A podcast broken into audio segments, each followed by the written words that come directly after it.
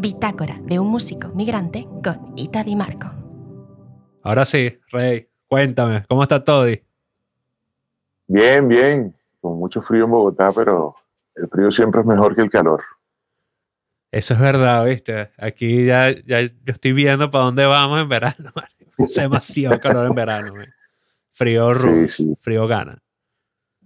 Sí, el frío siempre va a ganar, creo yo. depende, depende también, ¿no? Bueno, por lo menos pues, si tienes unos libros los puedes quemar, weón, y ya no, ya vas a agarrar calor. Pero cuando tienes calor, mm, sí. No hay nada que te lo quite. quedes en pelota por la calle. No, no, no, no.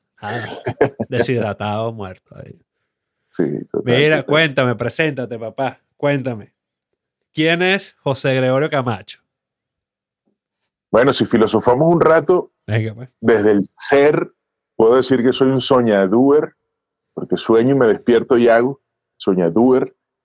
También soy un llorón, un amargado, y lo sabemos porque en los ensayos de Tripac afloraba mi, mi Holt y lanzaba el bajo en cualquier ataque de expresión. Pero sí, básicamente esa es mi esencia, mi ser. Servidor por naturaleza. Mi abuela decía que el que no sirve para vivir, el que no vive, ¿cómo es? Ya se me fue, es la hora. El que no vive para servir. el que no vive para servir no sirve para vivir, correcto. Entonces, eh, sí, sin duda alguna servidor, servidor por naturaleza. Y si nos vamos al hacer, bueno, eh, músico de corazón, este, dedicado al music business, pero ya no tanto al music business desde el punto de vista de ir con el artista, manejar, etcétera, sino que ya estamos en, una etapa de asesorar desde el punto de vista de la gerencia, de la gestión organizacional, a artistas, pero también estudios de grabación, disqueras, salas de ensayo, cualquier elemento que haga parte de la industria musical, incluyendo academias, que es lo que, a lo que me dedico con más fuerza actualmente porque estoy en la Dirección de Gestión de Calidad de la EMAT, que es la Escuela de Música, Medios, Arte y Tecnología aquí en Bogotá. Somos partner de Berkeley y eso genera una posición distinta para el instituto y un interés especial porque nuestros alumnos estudian aquí en los primeros años y van a Berkeley a completar sus estudios. Entonces, básicamente, entre el ser y el hacer, ahí vamos. Ese, ese es la, el balance. Brutal, brutal, pero claro, siempre con la música, o sea, al final es como es como una base, como el entorno. Sí, total, total. Muchos me dicen, ah, o sea, que ya tú no vives de la música. No, claro que vivo de la música. Desde los 14 años vivo de la música. Porque en esa etapa empezamos con un proyecto que se llamaba La Perdida. Ese proyecto firma con Latin World. A mí me pareció interesante lo que pasaba con el proyecto más allá de la tarima, más allá del tocar y empecé a meterme en, todo ese mundo. Eh, en esa época eh, nos dicen que nuestros derechos, los derechos de autor de, las obras de Bala Perdida, que le corresponden al vocalista y al trompetista Fernando y a, y a Camil, eran propiedad de la disquera por 50 años.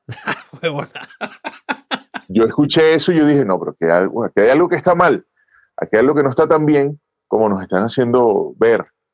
Eh, al final del día la disquera se va, ellas siguen dueña de los derechos, el disco está en Spotify y todo, pero entiendo que desde el punto de vista patrimonial no se devenga, sino desde el punto de vista moral se conserva la, autoría, no solo de los autores de las obras, sino de los intérpretes.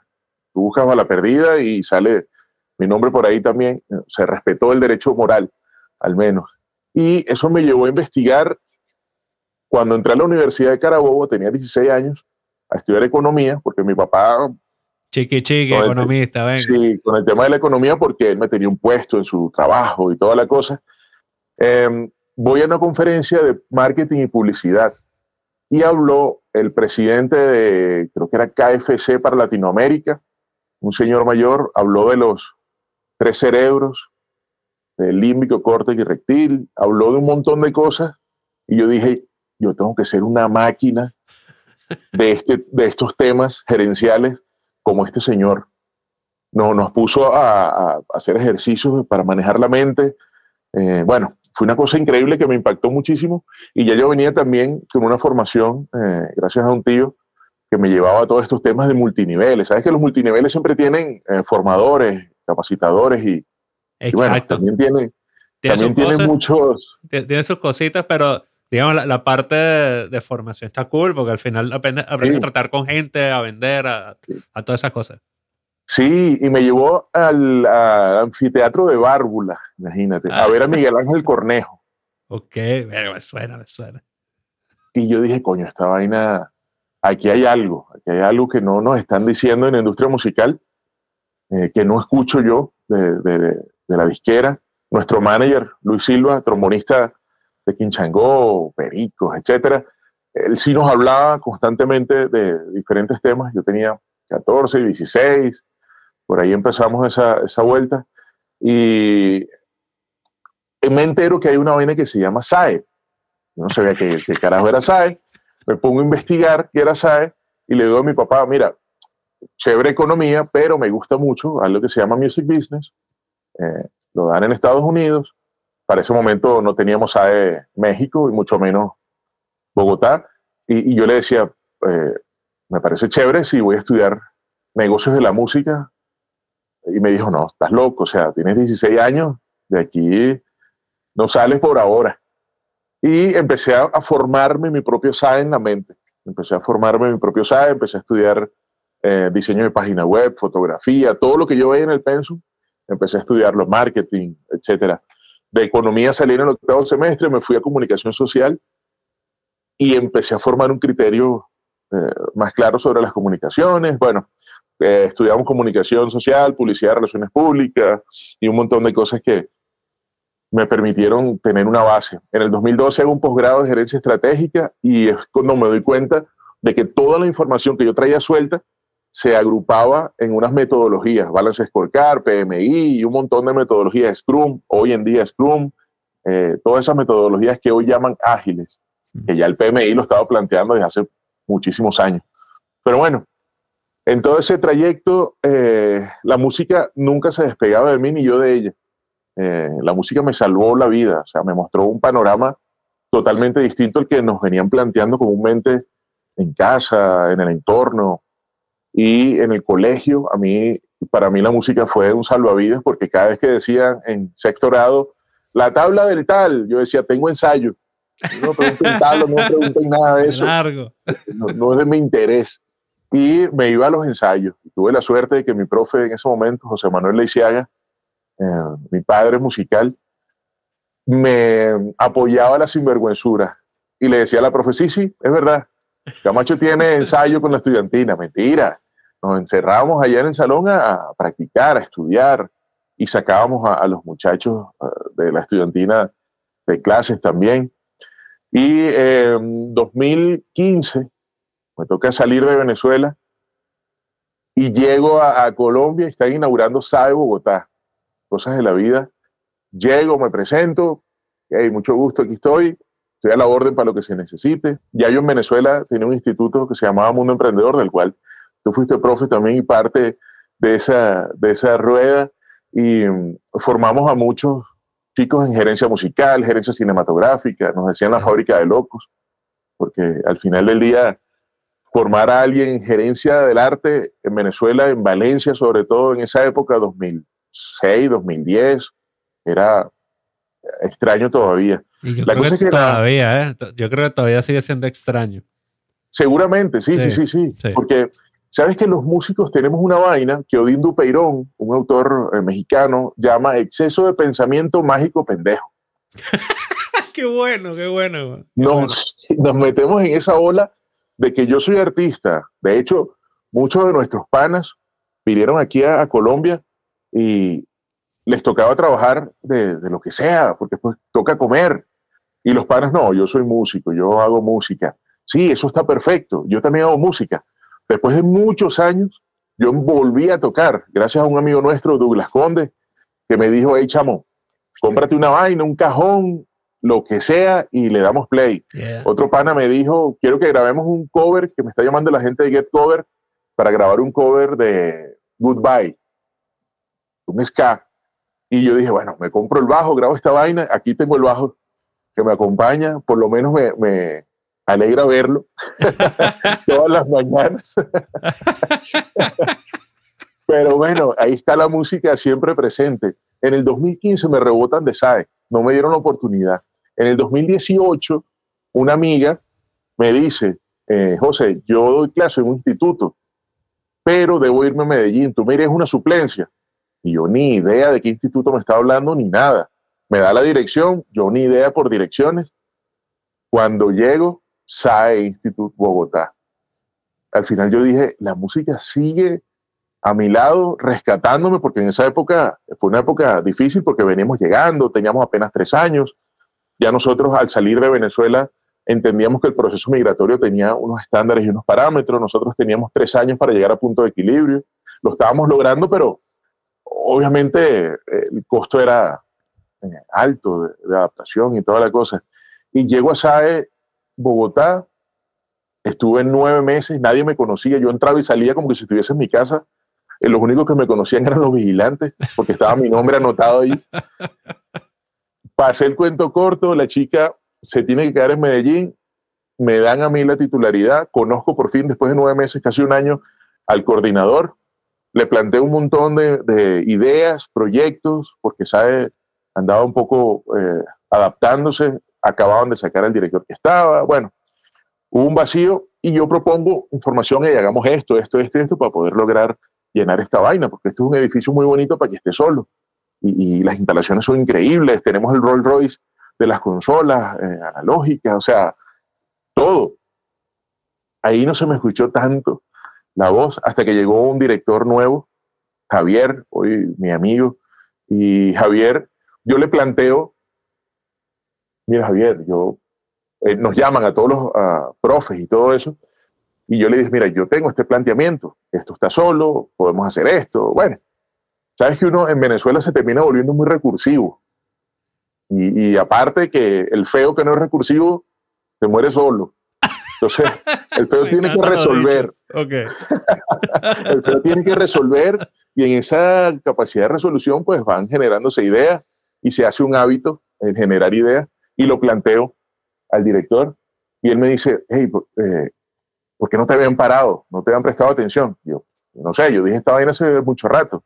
Estamos hablando de que eso fue en diciembre del 2018 en enero del 2019 me llama y me dice, José, ¿a ti te interesa ser el coordinador de Music Business?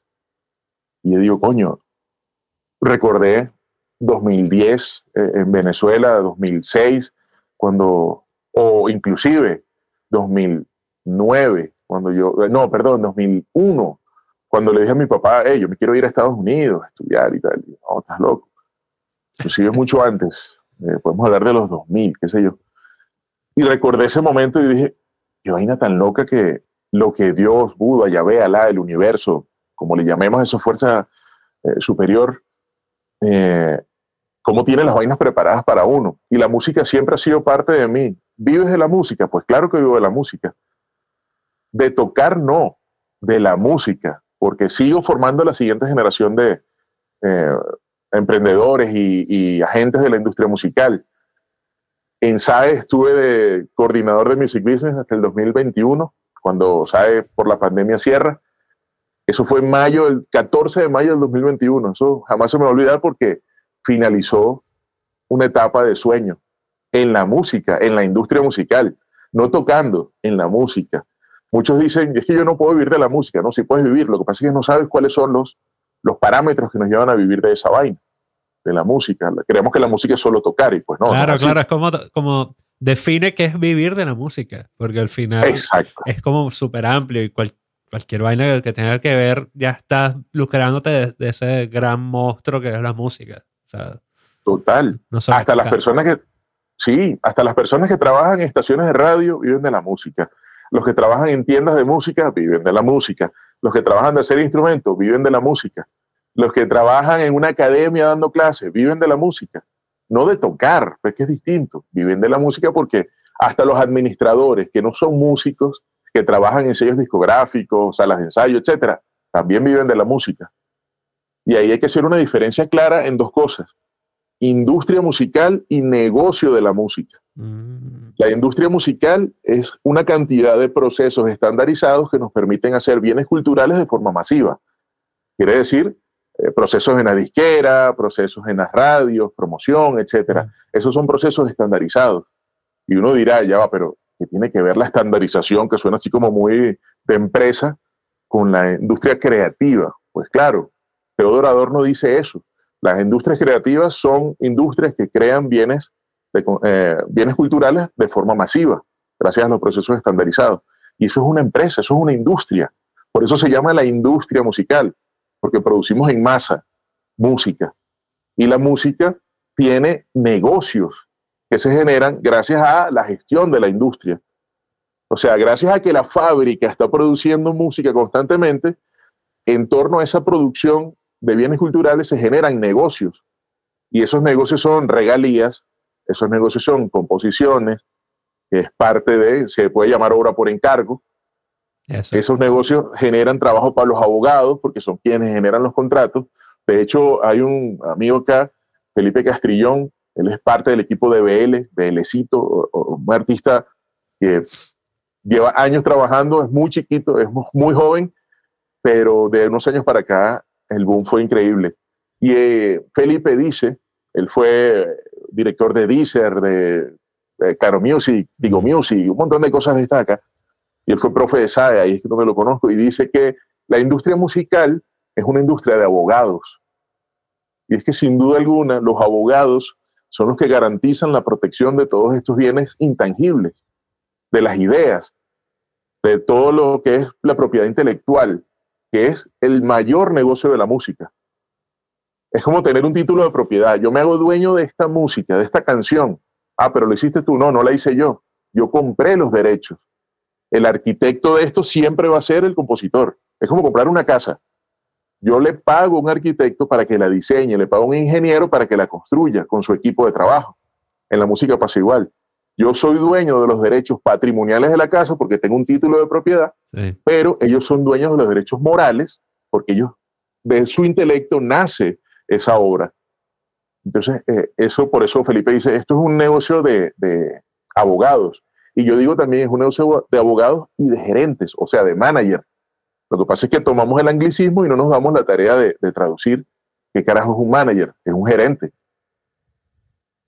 Y hay muchos errores en torno a eso.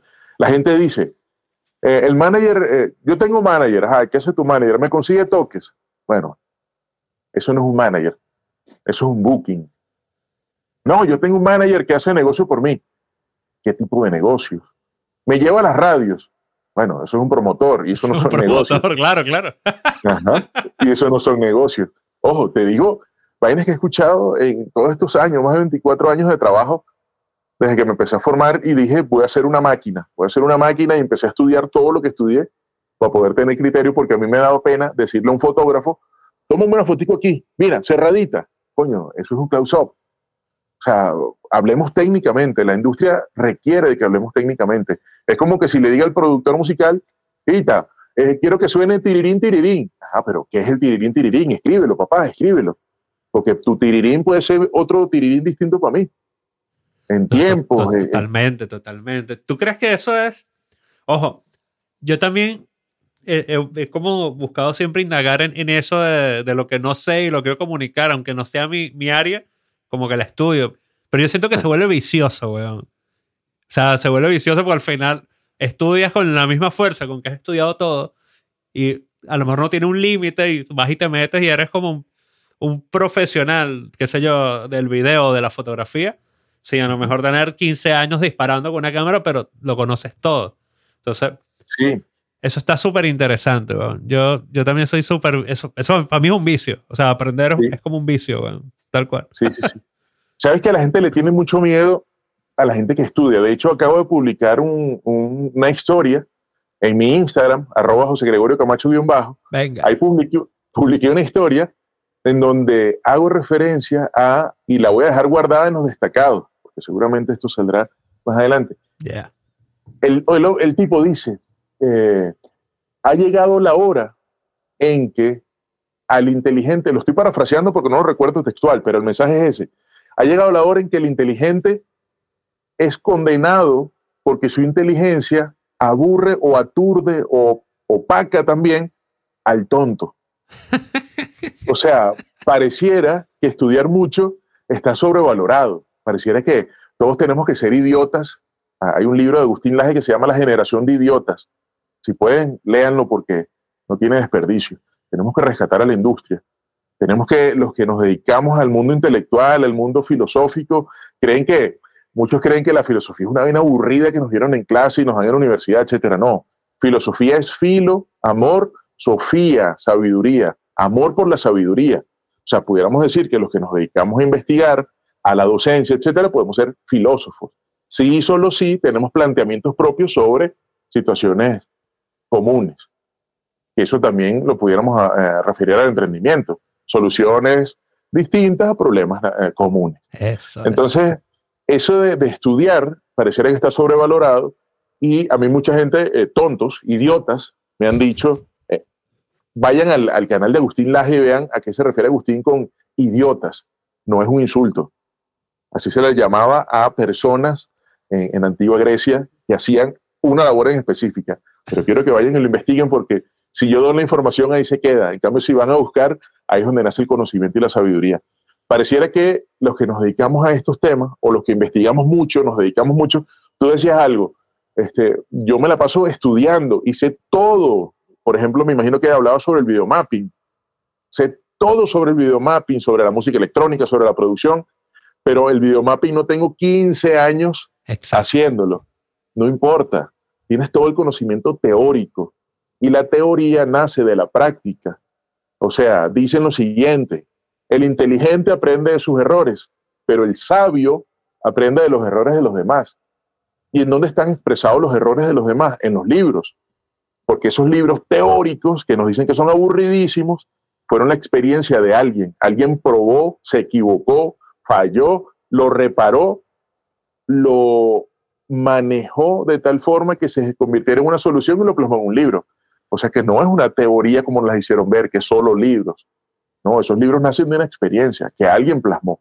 Entonces, sin duda alguna, no importa que no tengamos 15 años haciendo una vaina, 20 o 30, si tú conoces a detalle, y eso lo hablaba ayer en clase, porque un alumno me decía, profe, ¿cómo hago para que se me quite el miedo de pensar que la gente me va a criticar? ¿Cómo sé que estoy haciendo lo correcto? Si mi propuesta es única, bueno, todos los artistas creen que su propuesta es única, pero eso se vale, porque tú, para ti, es una experiencia nueva, tú no lo has escuchado nunca más. Seguramente hay alguien que lo está haciendo, pero tú, como no has investigado, no te has ido al hecho epistemológico, que es el conocimiento científico, no sabes si existe o no. Entonces yo le decía eso, mira, primero te van a criticar, así que por ese lado, pasémoslo de largo. Y yo le decía a él, te lo estoy diciendo a ti, me lo estoy diciendo a mí, porque creo que todos sufrimos de eso. Nos da miedo que nos critiquen cuando decimos algo que sentimos que alguien, a alguien no le va a gustar, porque pareciera que nos, esta sociedad actual, esta generación de idiotas nos está haciendo sentir siempre con pena, con miedo. Nos, está, nos hacen sentir, nuestros jóvenes están siempre ofendidos. Si tú eres muy intelectual, se quejan, profesor, eso es demasiado teórico. Y les explico el cuento de la teoría. Eh, si tú eres muy llano, profesor, creo que debería ser un poco más técnico. Coño, entonces, ¿qué hacemos? Siempre se quejan por una vaina. Y esta generación es así. Yo le decía al alumno, te van a criticar, pero no importa, porque no te están criticando a ti, te están criticando a ellos mismos porque no se atreven a hacer las vainas que estás haciendo tú. Y si no te critican, preocúpate, preocúpate porque algo estás haciendo mal. La gente jamás va a hablar de algo que está saliendo mal, porque les da como placer. Y la gente dice, no, yo quiero que tú estés bien, sí, pero no más bien que tú. Y eso es una realidad. Tiene que ser una amistad demasiado grande como la nuestra, tiene que ser una hermandad, y de hecho hasta en las familias hay esas rivalidades absurdas y tontas. Y yo le decía eso al alumno, por favor, salga, muéstrese, que lo critique, no importa que lo critiquen, pero salga y hágalo. Y si usted tiene la certeza, desde que el punto de vista epistemológico está acertado y correcto lo que usted está haciendo, salga adelante. ¿A qué me refiero con eso? Yo canto como Bad Bunny, pero Bad Bunny siempre está en los rangos de afinación aceptados. Lo afinarán o no lo afinarán, no importa, pero lo que se escucha está en los rangos. Epistemológicamente está correcto, está cumpliendo con las, con las reglas de la afinación, 440, lo que sea que afinen, está cumpliendo con las reglas. Tiene una estructura A, B, A, B, A, B, C, toda la estructura del pop, está cumpliendo con la norma, con la regla, con la, con la ley, no es una ley, pero me refiero a eso, con la norma. Sí, como la, eh, norma, la norma, de lo que estamos acostumbrados. Pues, eso. Exacto, está cumpliendo con los parámetros de la, de la orquestación. Hay buenas frecuencias, buenos instrumentos en los graves, en los medios, en los agudos, llenamos las tres bandas con sus divisiones internas. Oye, estoy cumpliendo con la norma. Entonces, ¿cuál es el miedo? ¿Cuál es el miedo si epistemológicamente tu producto está correcto? Ah, que no sea igual al resto. Eso es a lo que se le llama innovación. Y eso es un producto extraordinario, o sea, un poquito más allá de lo normal. Tampoco creamos que mi producto es único. No, no es único. Hay alguien que lo está haciendo, solo que tú lo haces distinto. Entonces, eh, desde esa realidad, el músico no debería sentir miedo por proponer cosas nuevas. Y cuando hablo de cosas nuevas, no hablo de lo que proponía Sócrates, Aristóteles, Platón, etcétera. Simplemente estoy hablando de agrupaciones nuevas de elementos comunes. Sí, yo creo que ese miedo, eso, por lo menos en mi caso y, y también otros panas así cercanos, yo creo que es porque de alguna u otra manera hemos atesorado, o sea, como que hemos Uh, metido en un cofrecito lo que nos gusta, lo que sabemos, lo que vamos creando, y como que lo compartimos, pero encerradito, pues. No, no, no queremos que eso nadie lo deforme, no queremos que nadie lo toque. Pero en este mundo hoy en día, y bueno, yo creo que en, todo en todo, porque al final para un concierto es igual. Tienes que estar ahí. pues esto es como que se había soltado. Para un concierto es, es, la misma vaina, tú, tú, te expones, pero claro, esto de exponerse ahora después de hacer una inversión de energía, de tiempo, de dinero, yo me imagino que da yuyo, pues tú dices, coño la madre, voy a hacer vaina y estoy mostrándome ahí desnudo el peo y tal. Y, y, sí, pero ahí yo siento que es, que son pasitos, weón. Eh, primero, no sé, da, exponte con esto, saca esto, saca esto y cada vez vas tirando más, más, más hasta que ya se te hace callo, weón, porque a lo mejor siempre lo vas a sentir como ah, esa es mi vaina, no me la toquen, pero, pero si hacemos callo, narico ya, o sea, suelta esa vaina. sí, sí, sí. Sabes que el chico también me decía, profe, eh, ¿cómo hago para que la gente confíe en mi proyecto? Yo le pregunté, ¿tú confías en tu proyecto? Me dijo, bueno, mm, eso es un no. sí, sí, eso es un no rotundo. Eso es un no rotundo, porque esa duda es un no. Si yo confío en mi vaina, digo de una sí, claro, profesor. Yo confío absolutamente. Entonces, uno de los chicos de la clase, eh, se llama Santiago, súper talentoso eh, desde el hecho intelectual para el music business. Ellos están estudiando música eh, y esta materia que yo doy es una electiva. Mientras abrimos el programa formal, que estamos esperando procesos burocráticos de la Secretaría, pero este chico es brillante y le dice, bueno, Juan, a mí me parece que lo primero que tienes que hacer es confiar en ti, porque si tú no generas esa energía de que tú confías en tu proyecto, nadie lo va a hacer. Tú eres el primero que debes confiar. Y yo dije, bueno, esta generación no es tan idiota. Hay unos puntos de luz que todavía están brillando. Claro.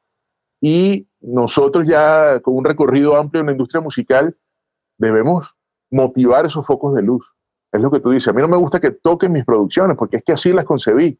Exacto. Esos puntos de luz tienen cómo justificarlo apoyémoslo a justificar esa vaina y a que no se les toque sus producciones porque así las concibieron.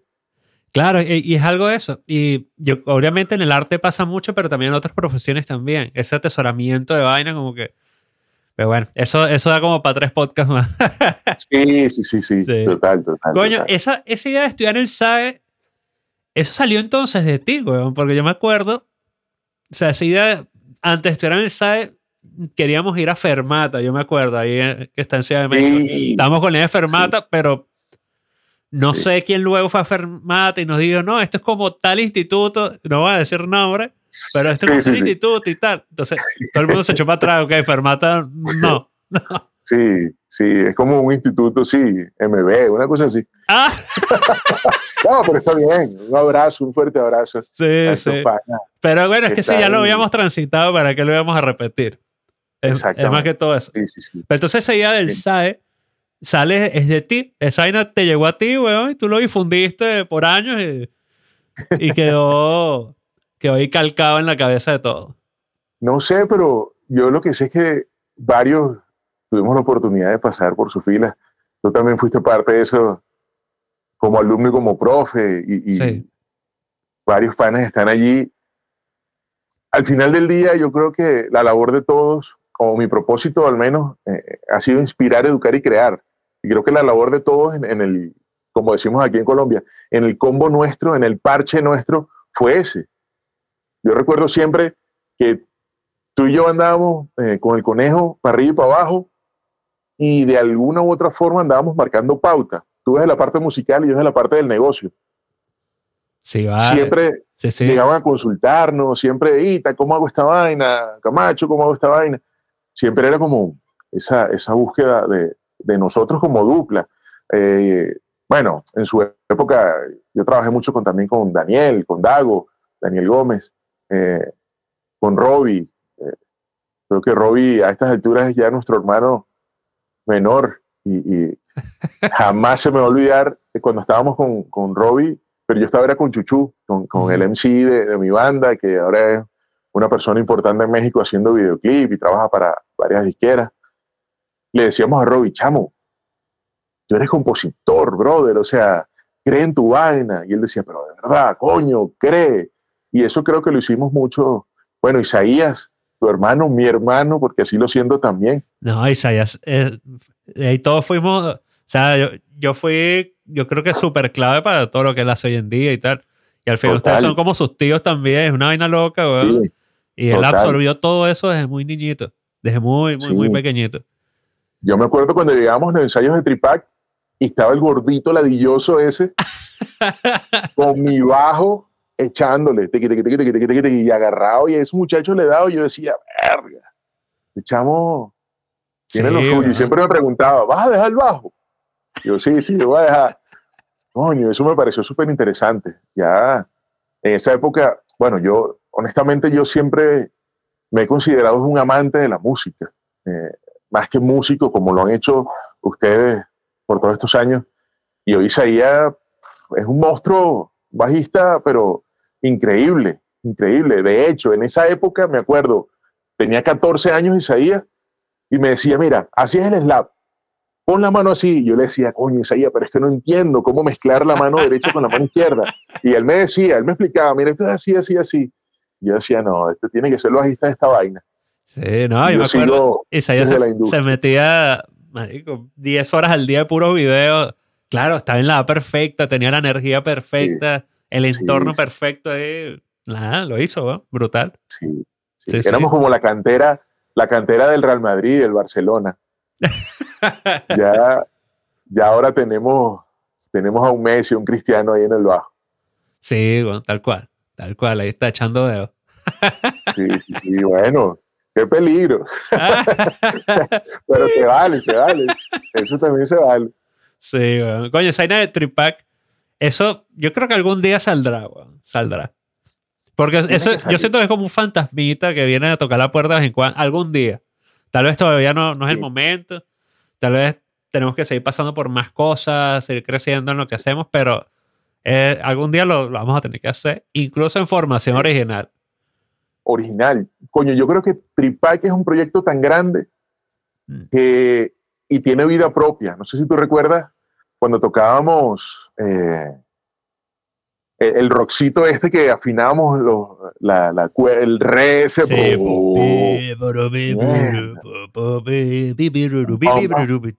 brutal.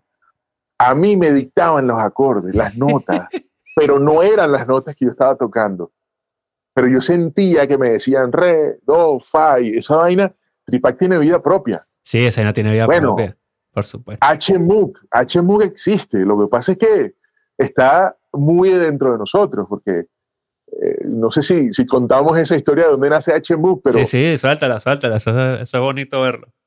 voy a hablar en francés, voy a hablar en francés. Dale, pues. Pero bueno, contextualicemos un poco Tripac. Tripac es una formación que nace un conejo, en la batería, Ita y yo, estudiando. Estudiando. O sea, el, propósito era estudiar. Y en la casa de Ita, Ita siempre ha sido un docente por naturaleza, un profe por naturaleza, un maestro por naturaleza, y había una pizarra, un tablero, para los que están aquí en Colombia, había un tablero, una pizarra, y ahí empezamos a escribir cosas. Patrones, no sé si te acuerdas Creepy Town. claro, claro, todo, todo estaba escrito, pero no, yo me acuerdo, hacer una pequeña pausa ahí que creo que vale la pena. Yo vi un documental de Dream Theater hace años y ellos hacían las canciones así. Claro, ellos escribían sus partituras en la pizarra y tenían un pizarrón del tamaño de una pared. En nuestra pizarrita, ahí lo que hacíamos era escribir el cifrado y un poco la rítmica como del tema, o sea, por donde iba el tema. Bro, y con eso es que armamos. Sigue. Sí, y lo, interesante de eso es que gracias a ese método, yo creo que en un mes hicimos las 12 canciones. Sí, claro, claro. En un mes que al final fueron seis mañanas. Seis, seis, mañanas. ocho mañanas fueron más o menos. Ajá, sí, sí, sí, literal. Y me acuerdo a, Isaías con el conejo, de, con el teléfono del conejo, grabando. grabando los temas para que no se nos olviden. Y yo, como mi, mi capacidad de retentiva por temas personales estaba jodida en ese momento, anotaba todo. Mi hermano y mi mamá están ahorita en Valencia y les puse la tarea de que me buscaran mi cuaderno. Porque ahí está toda, todo el texto de Tripac eh, transcrito, está escrito allí. Pero bueno, ese, ese proyecto nace, nosotros estábamos con el propósito de estudiar, para ser mejores cada día, para entrar, eh, como dicen aquí, en los parches musicales, en las roscas. Sí, para ser la banda tal persona, o sea, para, para lucirnos, pues, para, para, brillar ahí. Aquí estamos. Exacto. Y el compromiso era que al que llamaban metía a los otros. Eso es. Y así lo hicimos. así entre seis, etcétera. Hicimos mucho, mucho toque de esa forma. Y ya no, Camacho, ven a tocar, sí, pero tengo mi guitarrista y tengo mi baterista. Conejo, yo tengo mi tal y, tal, yo tengo mi tal y tal. Eso se generó una alianza, una hermandad, porque fue una hermandad interesante. Y este, nosotros estábamos cansados de esa rosca, de los grupos de los que veníamos, de ese grupo de amigos que eh, hoy en día le llamarían tóxicos, esas palabritas que se ponen, pendejas que se ponen de moda. Sí, esos amigos tóxicos, bueno, no jodas. Y dijimos, miren, pues perdonen mi francés, de antemano se los pido. Dijimos, no jodas, chicos, mámense un huevo todos. yeah. Y ahí nació H-MUG, M-U-G-T, MUG. Parece alemán, no, es mámense un huevo todos. En siglas, eso es todo en sigla. Y H es el hereje, porque nos sentíamos herejes, nos sentíamos, moda, que se joda todo el mundo, somos herejes, no creemos en nadie y estamos de nuestra cuenta y vamos a ser los mejores. Y ese era una, un mantra que nos poníamos. HMUC nace para dar vida a Tripac y hablamos de Tripac por los cartones Tetrapac, de, de la leche, del jugo, etc. Eso es. Nosotros no éramos, no éramos cuatro, éramos tres. Bueno, es un Tripac. De hecho, eh, viéndolo desde la industria musical, del entretenimiento global, HMUG nace con una historia. De hecho, eh, se escriben las canciones basadas en esa historia. Era un adicto, HMUG era un adicto, pero como no podíamos decir que era adicto a las drogas, decíamos que era adicto a los dulces. Y no podíamos decir que era adicto a las drogas porque el propósito del proyecto era educar con eso. Claro, era, llevarlo a los colegios, eso. Era llevarlo a los colegios. Sí, sí, sí. Y de hecho quedó 10 de agosto del 2010, creo que fue. 2010.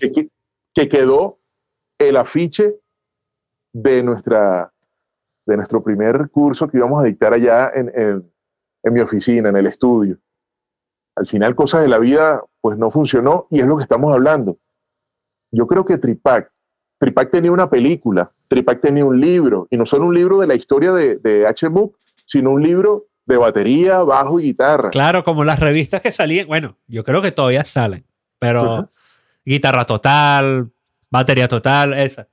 Para que estén ahí las partituras y las talaturas. Eso era el, ese tipo de libros que iban a salir. ¿No? Y, yo recuerdo también que hablamos hasta con un luthier de Caracas para ver en cuánto nos cotizaban los instrumentos. Porque queríamos también vender los instrumentos. El Conejo tenía una, un proyecto brutal que era hacer baterías portables. Sí, de una maletita. Eso. Una maleta y su proyecto y su batería era esa, una maleta. Y eh, hicimos merchandising, había ropa, había, o sea, era realmente un, una empresa de entretenimiento, más que, un, más que un grupito musical. Era una empresa de entretenimiento. me estoy acordando, perdón que te interrumpa otra vez para que. Dale, Es decir, que en esa época, o sea, me estoy refrescándolo todo En esa época teníamos la visión de ya poner visuales, yo me acuerdo, de poner imágenes sencillas, pero ya teníamos la, visión de poner visuales y teníamos la visión de tocar con pista, con secuencia. Sí, el clic para que se enlazara la visual, porque era la historia. Exactamente, 2010, weón. O sea, son ideas que a lo mejor nos llegaron en esa época y no las ejecutamos por, por X cosas, pero digamos, esas ideas están tocando la puerta desde hace años, weón. Sí, y a lo que voy con toda la historia de la contextualización es el hecho de que yo siento que Tripac es un proyecto tan grande que no merece salir por parte. O sea, Tripac merece salir o todo o nada. Y hasta el momento ha sido nada porque no hemos tenido para el todo.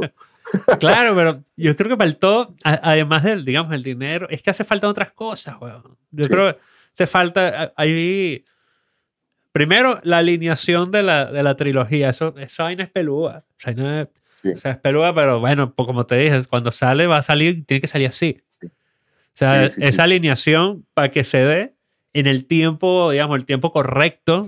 y, o sea, la energía del dinero va a estar ahí en ese momento. Pero yo creo que es algo más de, de, estos momentos, de mentalidad como, como grupo, que otra vaina. Yo creo que ya cuando estemos de cierta manera alineados en ese objetivo, Marico, lo vamos a hacer. Lo vamos a hacer ahí. Sí, yo estoy seguro de eso. Claro, aparte el, factor físico, estamos en dos continentes distintos, estamos en tres países distintos. Exacto. Eh, la tecnología, sin duda alguna, ya rompe esa barrera de algún modo, pero siento que Tripac es tan, está tan vivo, que es un, un, ente que necesita de que nosotros estemos físicamente juntos para, para poder activar ese ente externo ajeno a nosotros. Sí, weón, sí.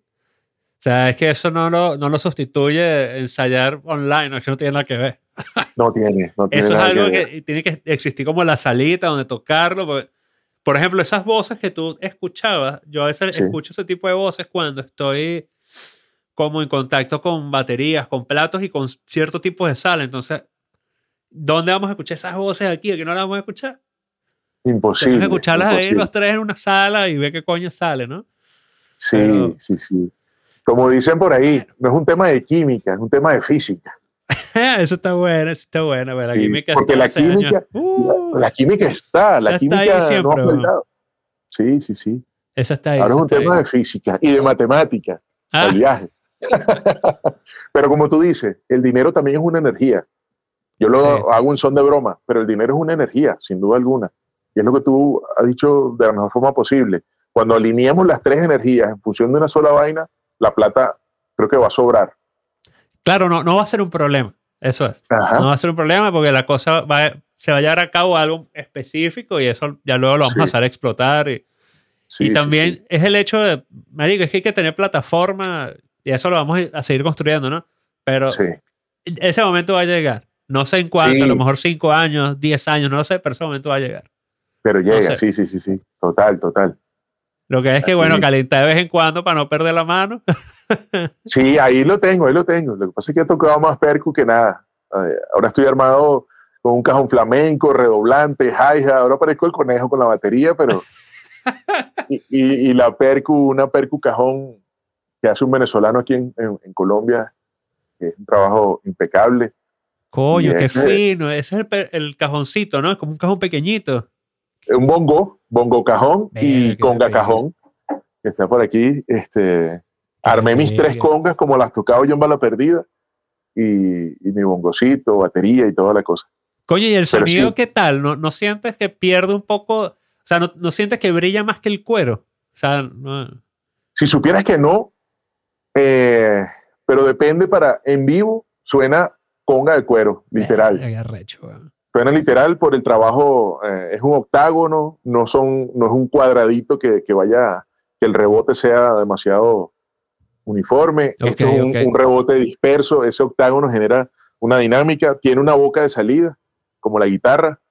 Entonces, eh, el truco para microfonearlo es, si lo microfoneas por, por la, el cuero, por la tapa de arriba, te suena horrible porque no hay dinámica, no hay ah. armónicos, no hay un montón de cosas. Microfoneas como un cajón, por o sea, por el hueco microfoneas por el hueco, compadre. Eh, ahí, sonido, probando.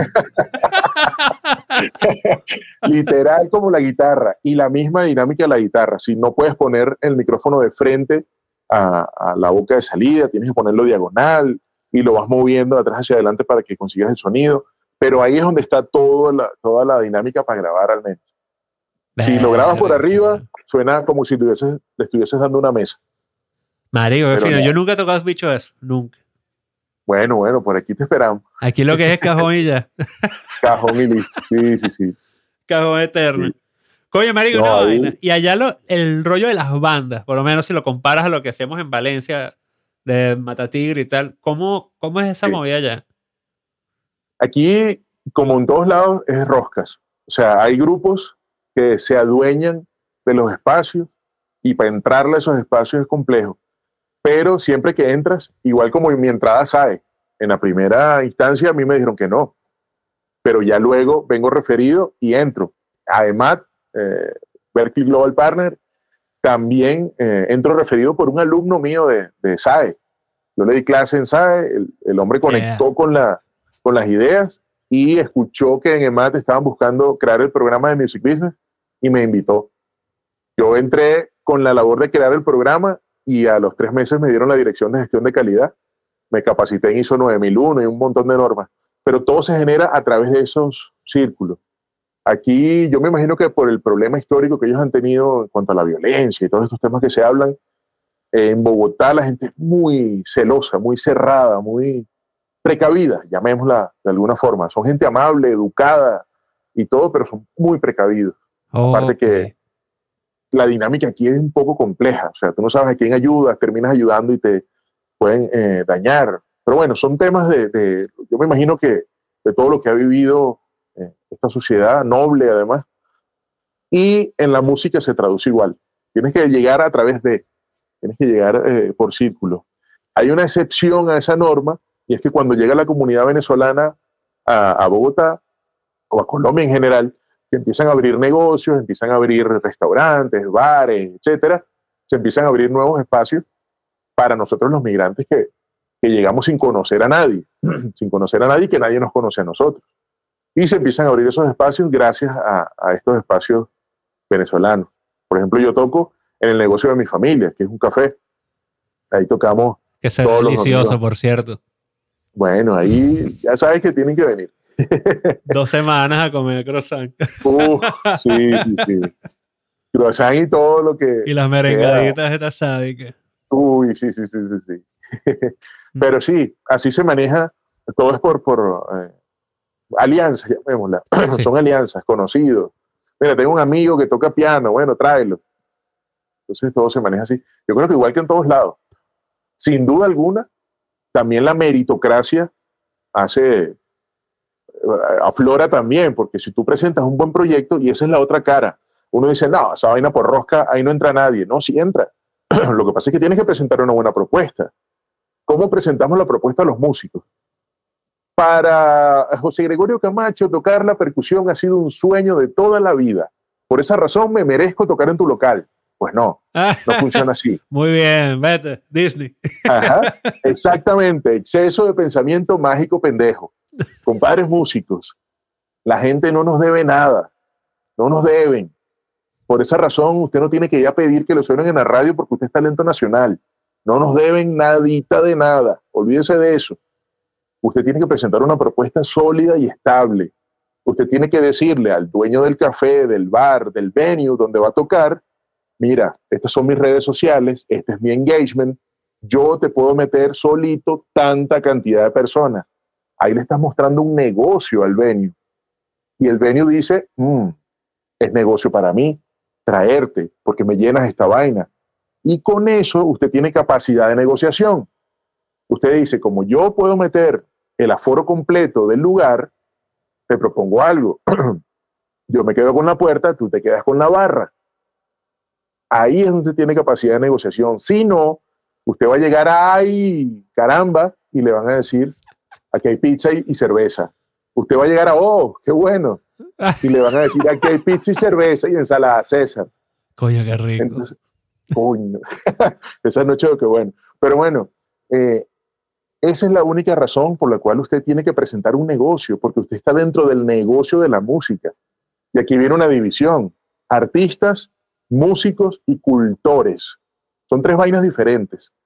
El artista es el que tiene un 360 de la industria, es un entertainer, un, tipo que entretiene a las personas con su guitarra, bajo, batería, percusión, canto, lo que sea. Pero es un entretenedor, es un tipo que donde se para, llena, la gente quiere fotos, eso es un artista. El músico es por lo general los que estamos detrás de ese artista, tocando, disciplinados, enfocados en el papel, con toda la armonía en la mente, pero no nos interesa mucho el tema de las fotos, de la vaina, aunque claramente como artistas nuestro pago mayor es el aplauso y el reconocimiento.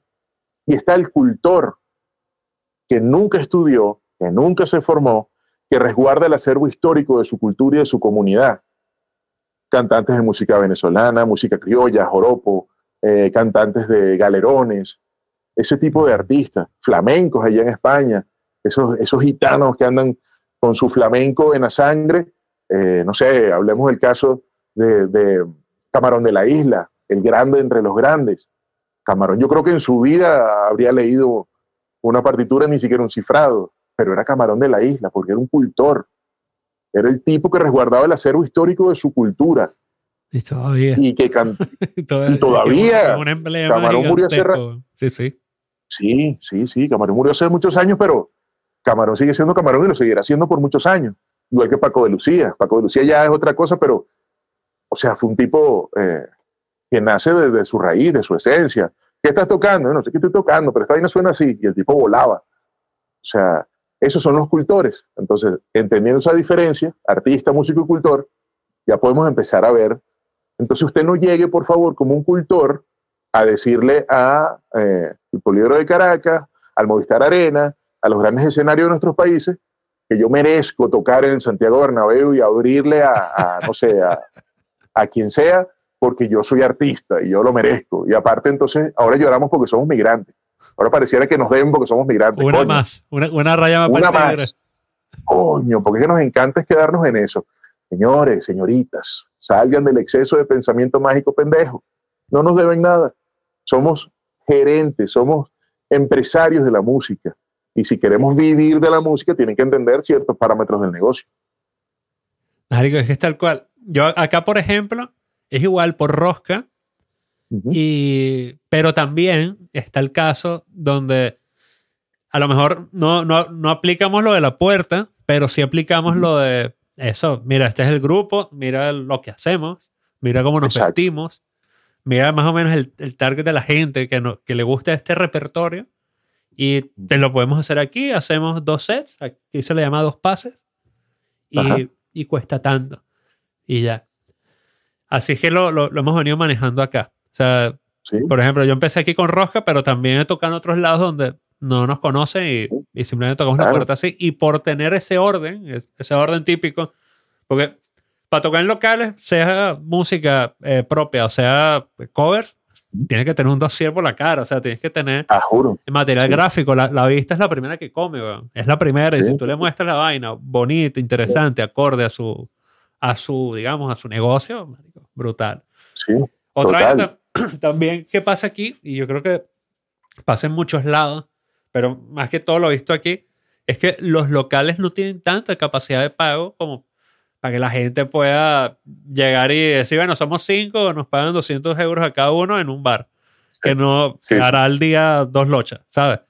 Eso se ve mucho y esa crítica constante del, digamos, del músico hacia, hacia estos sitios de, hostelería y tal.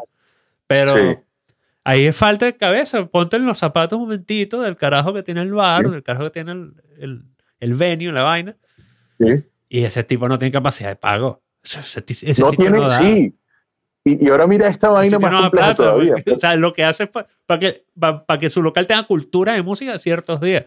Pero eso es algo que sale de él. Eso, eso no es algo que el local le, le, sobra la plata. Claro, sí, sí, sí. Y vámonos un pelo más allá y por eso yo me dedico a lo que me dedico.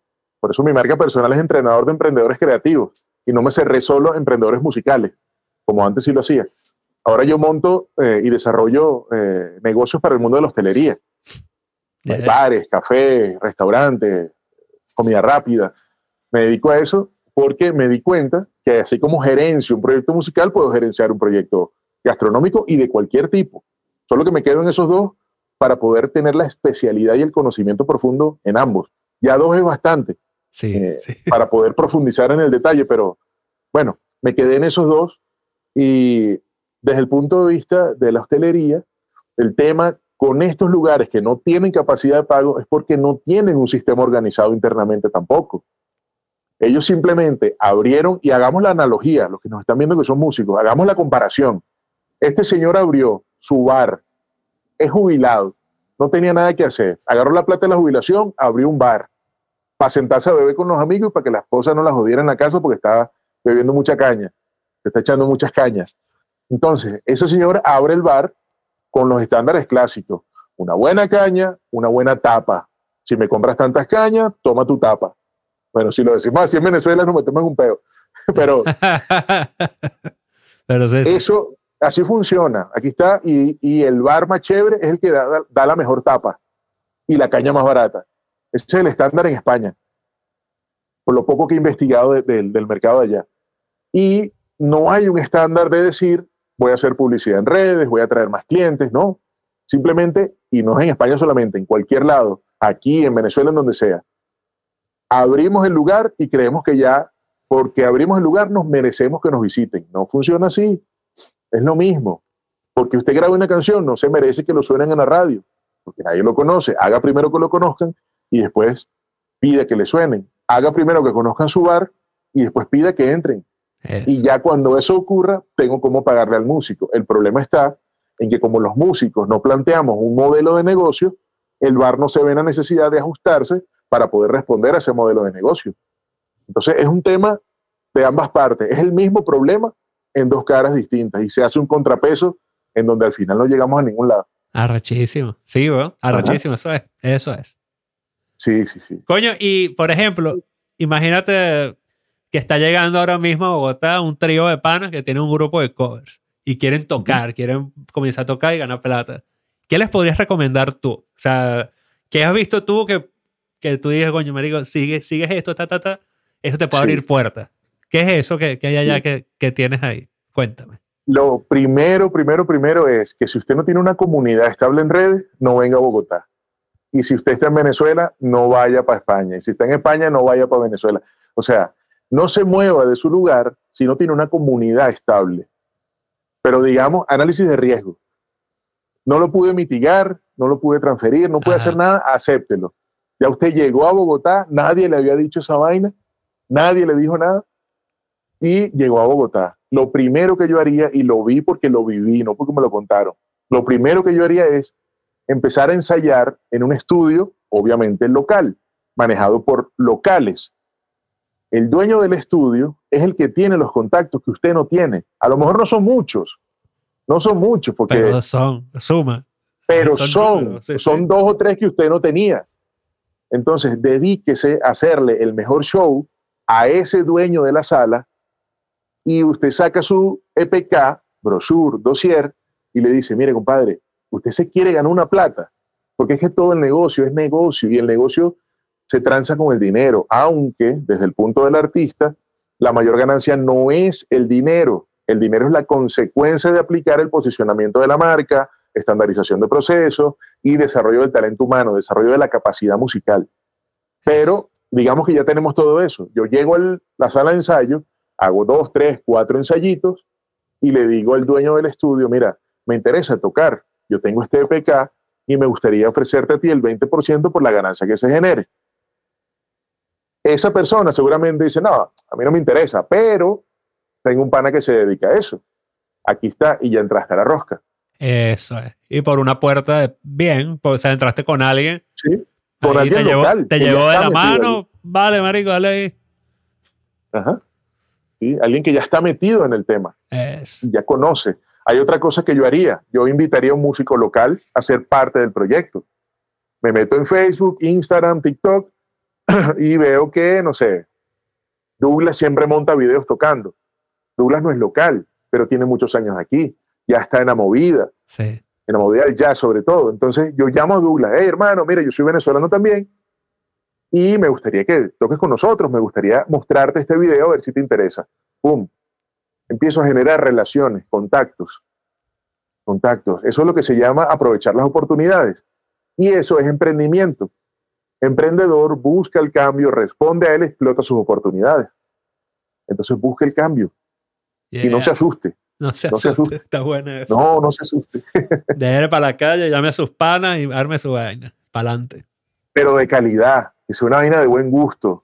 Y, y, que si usted le dicen, aquí pagan en promedio 30 euros, 150 mil pesos en promedio. Hay locales que pagan menos, hay locales que pagan más. 30 euros por tres sets, por dos sets, lo que tú puedes negociar. Pero ese es el promedio, 30 euros. Y este, si usted le dice, mira, yo te quiero escuchar, te doy 15 euros, vaya, porque eso es una oportunidad. Y te da visibilidad y si de, si no tienes nadie, no te has expuesto nunca, mejor eso que gratis, pues. Mejor eso, sí, sí, sí. Mejor eso que gratis, haces videos, aprovechas, sacas videos y tal.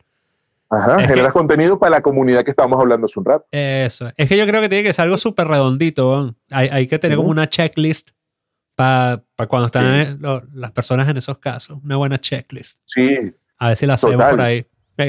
sí, sería interesante. Guía para que mates tu tigre, sea donde sea que estés. Boom. Donde sea. lo primero, lo primero que hay que hacer es conocer el mercado. Mm.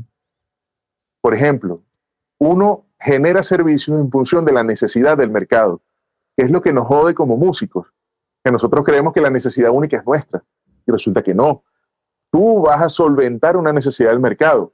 ¿Qué necesidad tiene un dueño de bar para llamarte a tocar, o de café, o de lo que sea? ¿Qué necesidad tiene el venue? Llenar esa vaina. A él no le importa y la gente no va a ir a escucharte a ti. Eso se lo decía unos chamos hace unas semanas que fueron al negocio de mi familia, el café, en donde tú eres parte de la comida. La gente no va a escucharte. Ellos llevaron, casi que llevan los line array, una, un sistema de sonido bajo, vaina, y era una bulla.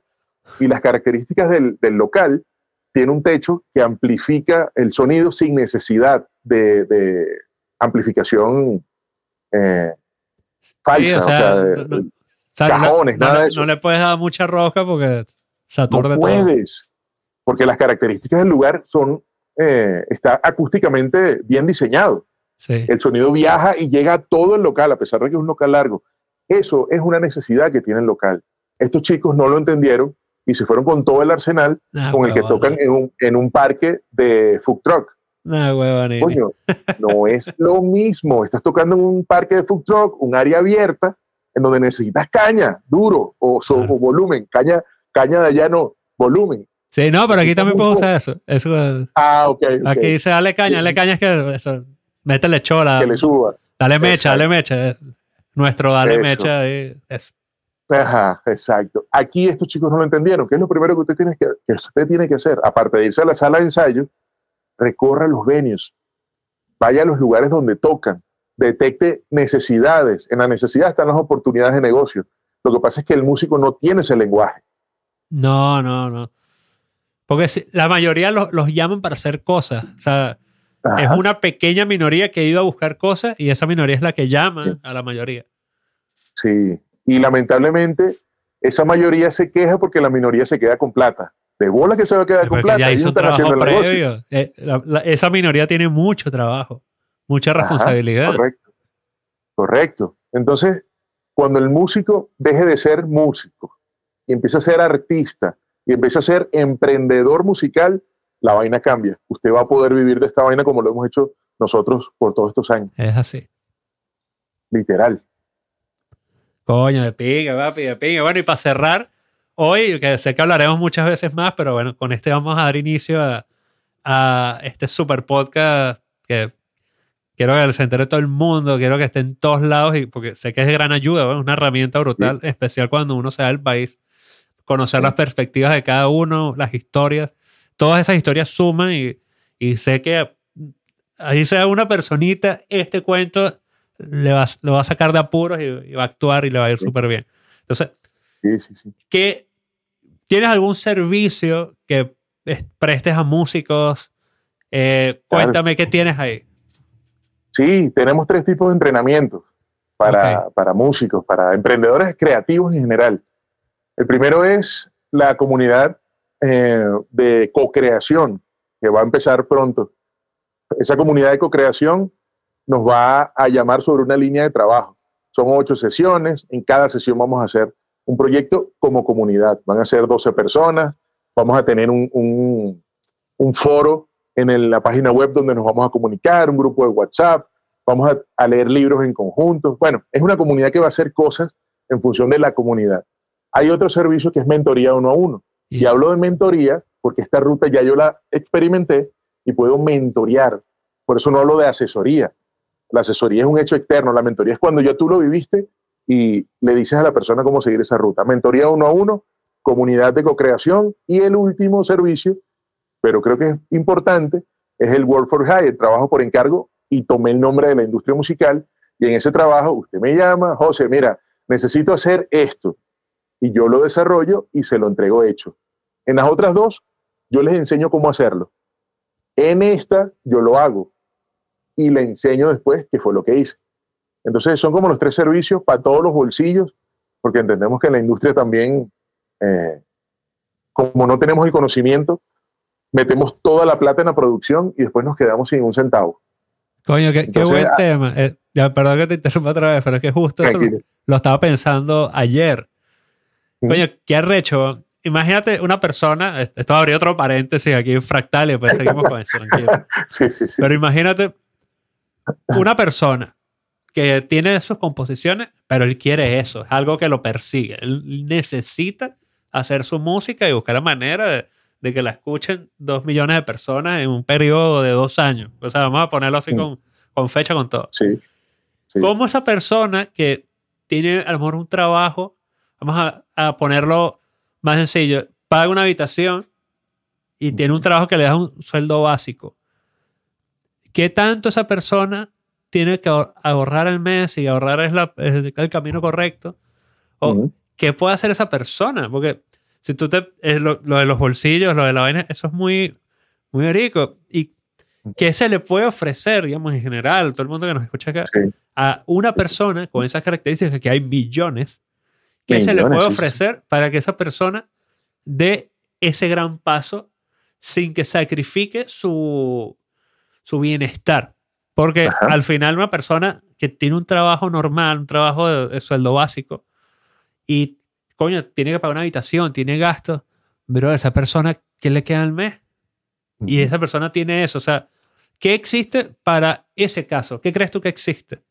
Sí, lo primero es educación financiera, saber cómo manejamos la plata del 100% de, de lo que le entra a esa persona, del 100%, él tiene que ajustar sus gastos. Miren, pilas con esto.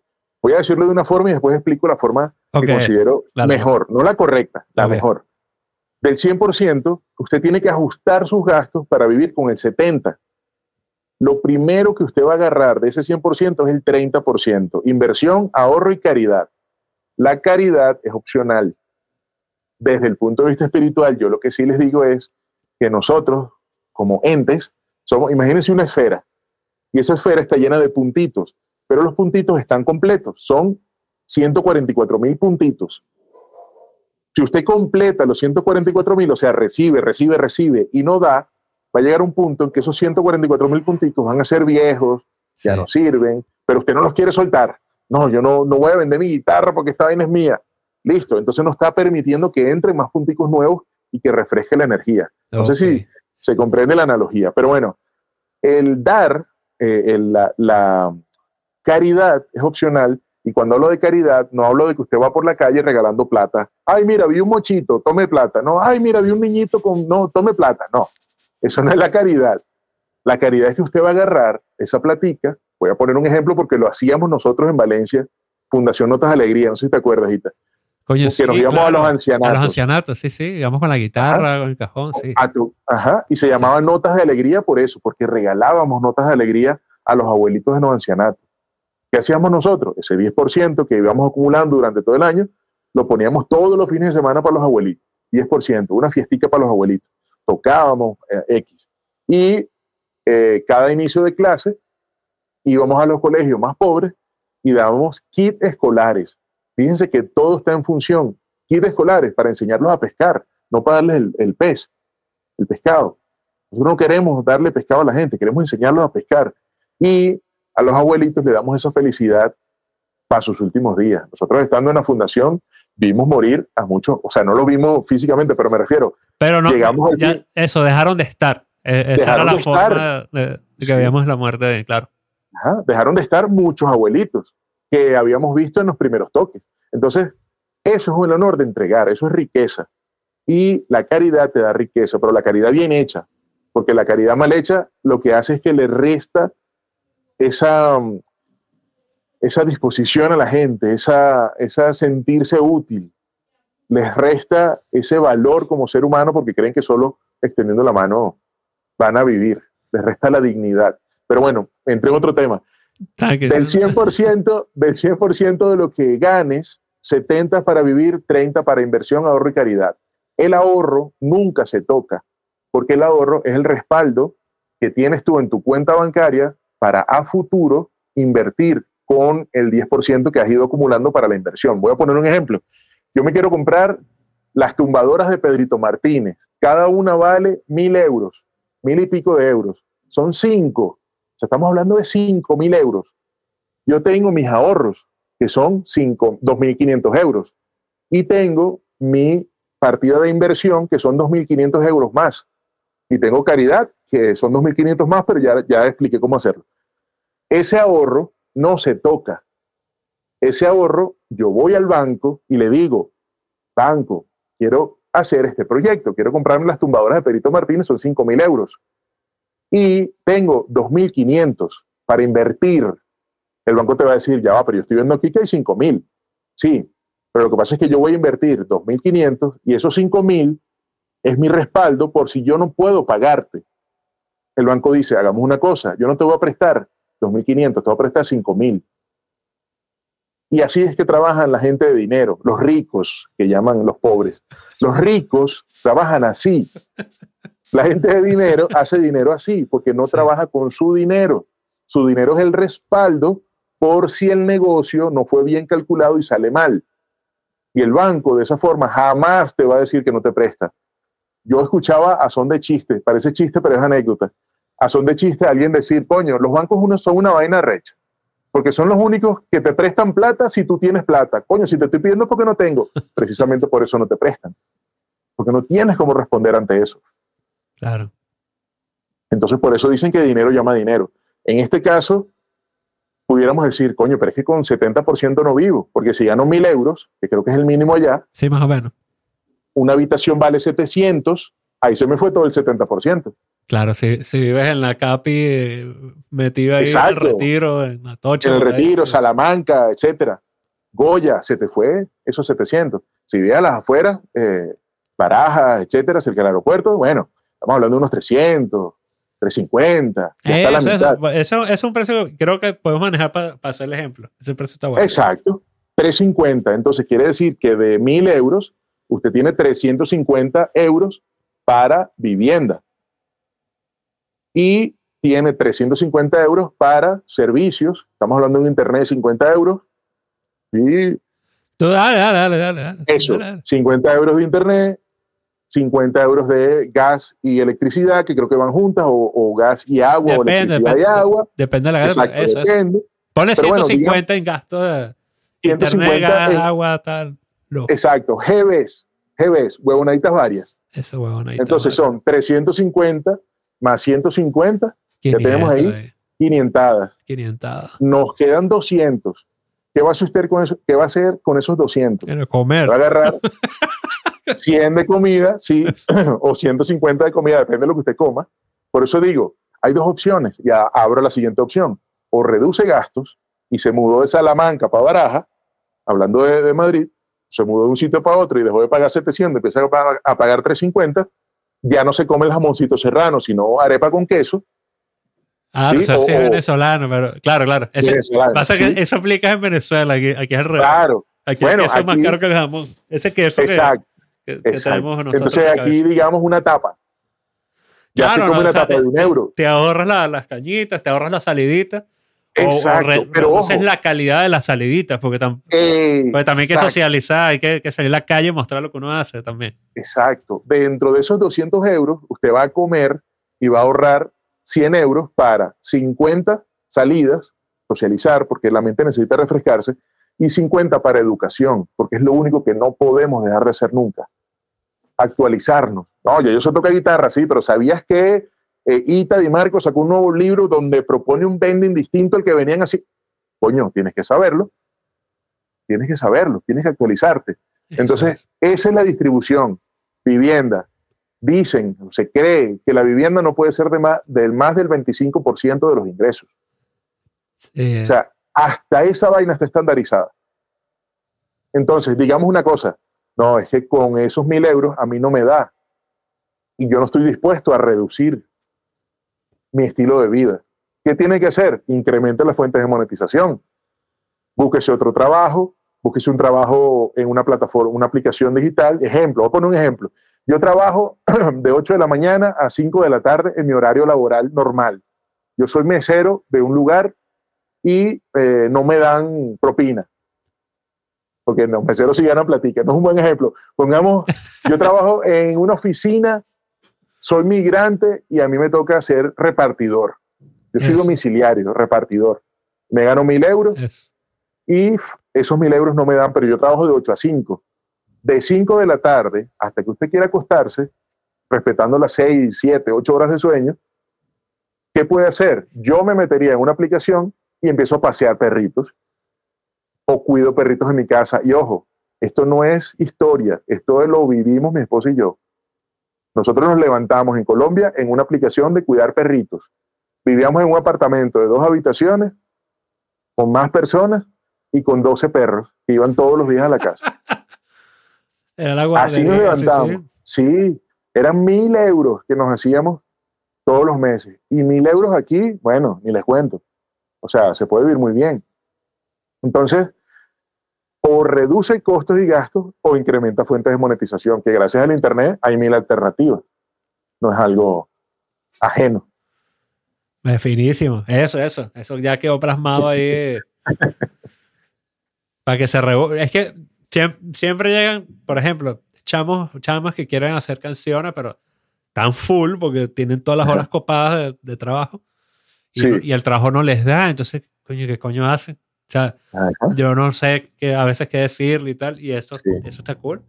Búscate la vida. O sea, yo, podría decir, bueno, pero está bien, pero trata de vender canciones para otros, escribe, y, qué cuáles son tus habilidades, explótalas por otro lado y tal. Sí, por ejemplo, si usted es músico y compone, en vez de salir a cuidar perros, escriba canciones y revise cómo funcionan los publishing, las editoras. Eso toque la puerta, la puerta, conozca a alguien de Warner Chappell, de, que es la editora de Warner, conozca a alguien de, de Sonia TV, o sea, conozca gente. Ah, no, es que yo no conozco a nadie, no importa, váyase para el estudio, la sala de ensayo, y cuadre con el dueño de la sala de ensayo y dígale que le ofrezca canciones a sus artistas, a las artistas que van a ensayar y que usted tiene un buen precio. Es más, haga una alianza con el tipo del estudio. Eso, como, es el tema como ya sabemos, Ajá, haga la alianza y dígale, yo pongo canciones, esto es una historia real y la vive a diario, o sea, no es, un, no es un cuento. Entonces, hay muchas formas. Lo que pasa es que la estrategia es la diferencia y la estrategia nace de plantear una solución a un problema. Es que eso es lo que no entendemos porque no nos han dicho. No lo tenemos que saber porque no nos lo habían dicho. Ya lo sabe, entonces ya ahora, ¿cuál es nuestra labor? Empezar a, a buscar oportunidades de negocio, para no llamarlos problemas, porque no busque problemas, esa no es una ladilla. Busque oportunidades de negocio. ¿Y dónde están las oportunidades de negocio? En los problemas que tienen los artistas, los bares, los venios en general. Busque la necesidad. La necesidad es que el artista no tiene plata para grabar. No importa, usted coachelo y hágale una estrategia. Mira, la estrategia es esta.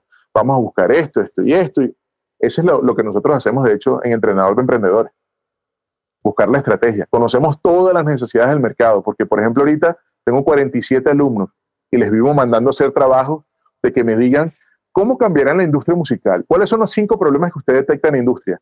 Yo lo que estoy haciendo es nutrir mi base de datos para ver qué problemas tiene esta nueva generación. Y aparte, les claro, y aparte le estoy diciendo a esta nueva generación, concéntrese en solucionar problemas de su público. ¿Cuál es el problema de los jóvenes ahorita? Que todo les duele. Escriba canción de dolor. Denle lo que necesitan o plantee las soluciones a ese dolor.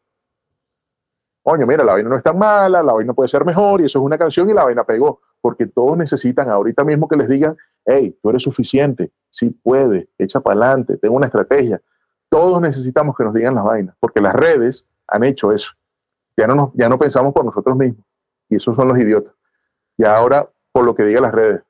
Eh, no sé, subió el dólar, verga, voy a ver qué dice eh, los humoristas estos sobre se lo voy a decir a todo el mundo. y se lo digo a todo el mundo. Claro, porque eso me da estatus. Eso me da estatus. Mira, sabes que yo estuve revisando TikTok y vi que el humorista, yo no sé quiéncito, dijo que el dólar iba a caer por tal cosa. ¿Qué coño sabe el humorista? Si es lo que sabe echa chiste. Él está hablando desde su carencia. Usted no puede alinearse a esa carencia. Eso es lo que nos está pasando. Claro, está formando y, es un negocio, es un perfil de negocio al final. O sea, está conectando contigo y ya. Eso, eso hizo su, lo que tenía que hacer ya. Correcto. Y no está preparado para hablar de temas que no está preparado. su labor es echar chiste. no nos podemos guiar y formar por la opinión de alguien que no está preparado para dar una opinión. Por eso mi en vivo en Instagram es lo que no te dicen los gurús. Gurú entre comillas. Yo llamo gurú a esos payasos que se atreven a hablar de temas que no manejan, solo porque se leyeron un libro que les impresionó. Entonces, eso es lo que no te dicen los gurús. Brutal, brutal. Entonces, bueno, para recapitular, esa, las tres cosas que tienes en este momento para ofrecerle a toda la people. Tenemos la parte de grupo, la parte comunidad, de comunidad, sí, creación. Tenemos la parte del mentoring y tenemos la parte de work, work, for hire. Brutal, papá. Ajá, correcto. Bueno, baby, nada, un placer. Ya estamos, estamos pasados, pero no, no importa. Siempre gozamos ahí hablando pajita lo que nos gusta. Se edita, se edita. No, montamos esa vaina. Yo creo que se aguanta.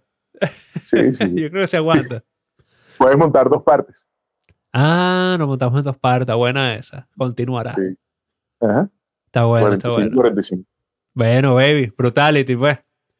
Gracias por estar aquí, por compartir las experiencias, weón, todo. Y bueno, ya luego volvemos a cuadrar. Pues, creo que tenemos demasiados cuentos, weón. Sí. Que pueden aportar muchísimo a, la gente que escucha este podcast. Total, total. Gracias por la invitación, por el espacio y por ser parte de las personas que formamos a, las nuevas generaciones de, la industria musical. Yeah, papá, activo pues. Buenísimo. Pues nada, nos despedimos. Ya voy a parar la grabación. Eso. Un podcast producido por Gita Di Marco.